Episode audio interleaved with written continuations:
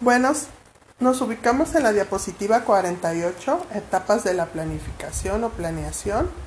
El proceso de planificación consta de una serie de etapas que deben seguirse del modo más sistemático posible, es decir, que estas están ordenadas de forma secuencial, una detrás de la otra, y, y son las siguientes.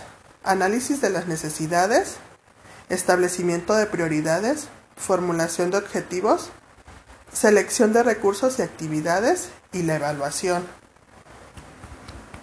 En análisis de las necesidades, vamos a determinar las necesidades. Las necesidades son todos aquellos factores, estados o situaciones cuya ausencia impiden alcanzar un estado determinado de salud. Y tenemos las necesidades de salud, incluye los problemas de salud, necesidades de servicios, son las demandas de actividades destinadas a atacar un problema de salud. Necesidades de recursos. Recursos necesarios para la realización de las actividades. Para que nosotros podamos identificar las necesidades en salud, tenemos dos tipos de técnicas, las técnicas cuantitativas y las técnicas cualitativas. En las técnicas cuantitativas van a estar basadas en la recogida y análisis de indicadores. De estos tipos de, indicadores tenemos los indicadores sanitarios, indicadores sociodemográficos, indicadores de utilización de recursos, indicadores de recursos. En las cualitativas se intenta identificar los problemas a partir de reuniones de expertos. Esos expertos son informadores clave, son personas que por su conocimiento de la situación pueden identificar las necesidades de una forma adecuada. Ya que nosotros establecimos las necesidades, vamos a priorizarlas. En la diapositiva 51 estapados de la planeación, que es estableciendo prioridades. Este proceso parte de la definición de los criterios a utilizar durante la priorización y que van a condicionar la valoración que se va a hacer de cada problema. Cada uno de los problemas se analizan ordenados de mayor a menor importancia, utilizando una tabla. Posteriormente se lleva a un árbol de decisión y se produce una ordenación de los problemas según estos criterios. En la diapositiva 52 tenemos un ejemplo de rejilla Cabe aclarar que este ejemplo de rejilla no es no se aplica para todos los casos, sino que nosotros podemos podemos este, hacer una similar en el caso de que, que tengamos que priorizar algunas, algunas necesidades. Las calificaciones que nosotros pueden, que podemos dar va este, también depender de, de nosotros, ya sea que demos calificación de 0 al 10, calificaciones del 0 al 5 o podemos calificar de, del 20 al 30. Eso va a depender de nosotros del puntaje que quieramos dar. Bueno, nuestra rejilla está basada en problemas identificados a nivel escolar en una, en una población, en una comunidad. Y encontraron tres, tres problemas. El problema número uno es bajo nivel de aprendizaje. El problema número dos es alto ausentismo. El problema número tres es niños desnutridos. La población que está afectada con estos tres tipos de problemas son niños de 5 a 14 años. Y entonces ya tenemos tres, puntos que, que calificaron en la, en la rejilla. El primer punto es ámbito de gobernabilidad, es decir, el gobierno puede incidir en uno de esos tres problemas. Prioridad para la política, es decir, que cuál de esos tres problemas es importante para la política. Y el 3, el punto 3 es incidencia entre los problemas, es decir, cuál, es, cuál de estos tres se presenta, se presenta, es más incidente, se presenta más. Entonces, en el ámbito de gobernabilidad, le dieron una puntuación de tres puntos a los problemas, al problema de niños desnutridos. En la prioridad para la política, los tres, problemas tuvieron el mismo número de puntaje, es decir, les dieron tres puntos a cada, a cada uno. Incidencia entre los problemas, le dieron el mayor punto a los niños, a los niños desnutridos y el menor punto al bajo nivel de aprendizaje. Después de esto ya se realiza una sumatoria. El problema número uno sumó cuatro puntos. El problema número dos sumó 5 puntos y el problema número 3 sumó 9 puntos. Entonces, ya de acuerdo a esta sumatoria, nosotros vamos a priorizar quién fue el que sacó mayor puntaje, el problema de niños desnutridos, desnutridos. Entonces, esa va a ser nuestra prioridad número 1.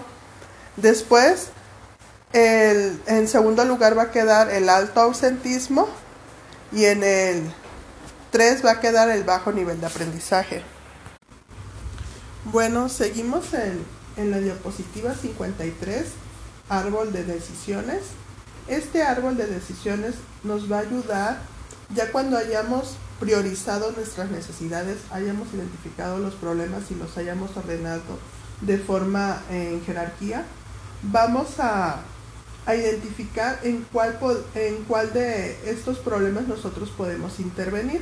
Entonces, tenemos el punto de arranque, ese siempre va a tener el número 1 y vamos a identificar en este caso tres alternativas que van a ser el, número va a ser el número 2 de nuestro árbol es decir las las ramitas van a ocupar el lugar número 2 y, y, tendríamos ahí tres tres este problemas el problema de bajo nivel de aprendizaje el problema de alto ausentismo y el problema de niños desnutridos.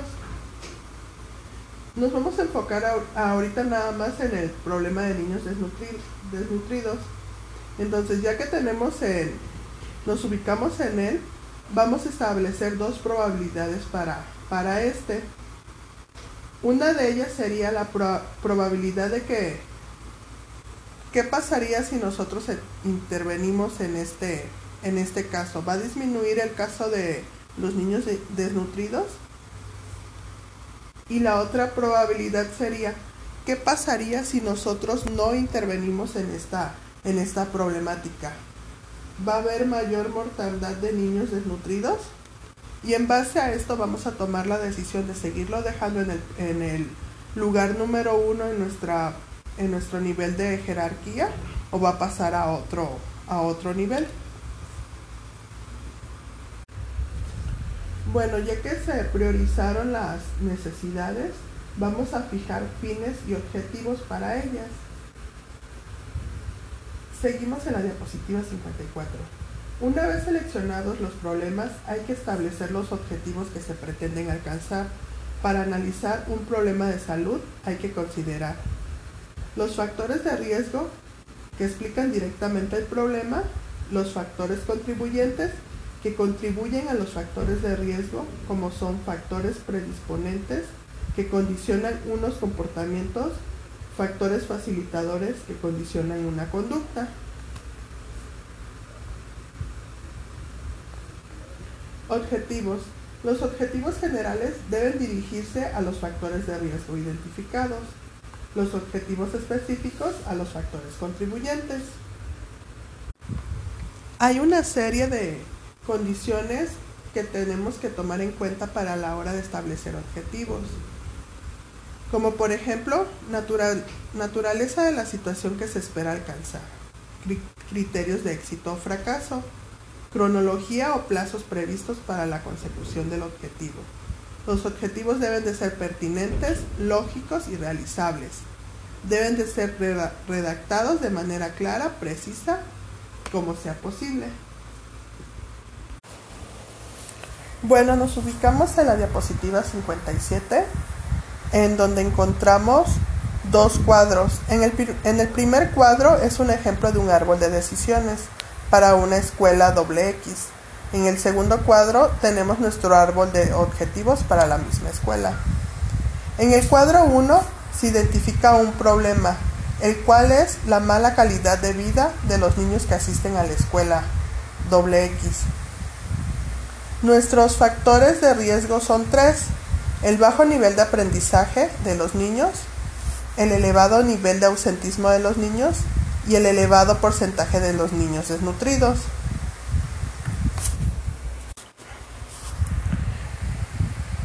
Y nuestros factores contribuyentes son 6, 2 para cada factor de riesgo. Es decir, para el factor de, de riesgo 1, el bajo nivel de aprendizaje de los niños, tenemos el 1.1 y el 1.2, los cuales serían factores contribuyentes. Elevado porcentaje de ausentismo del personal docente, escasez de aulas. Para el factor de riesgo 2, elevado nivel de ausentismo de los niños, tenemos dos factores contribuyentes. La falta de servicio municipal de transporte y la falta de canalización del arroyo. Para el factor 3 tenemos dos factores contribuyentes. El bajo nivel de, educativo de los jefes de hogar y la ausencia de un comedor escolar. Bueno, entonces en el segundo cuadro tenemos nuestro objetivo que es mejorar la calidad educativa de los niños que asisten a la escuela doble X. Y eso se va a lograr mediante tres objetivos generales, los cuales van a atacar a los a los factores de a los factores de riesgo. También tenemos nuestros objetivos específicos, los cuales van a atacar a los factores este, contribuyentes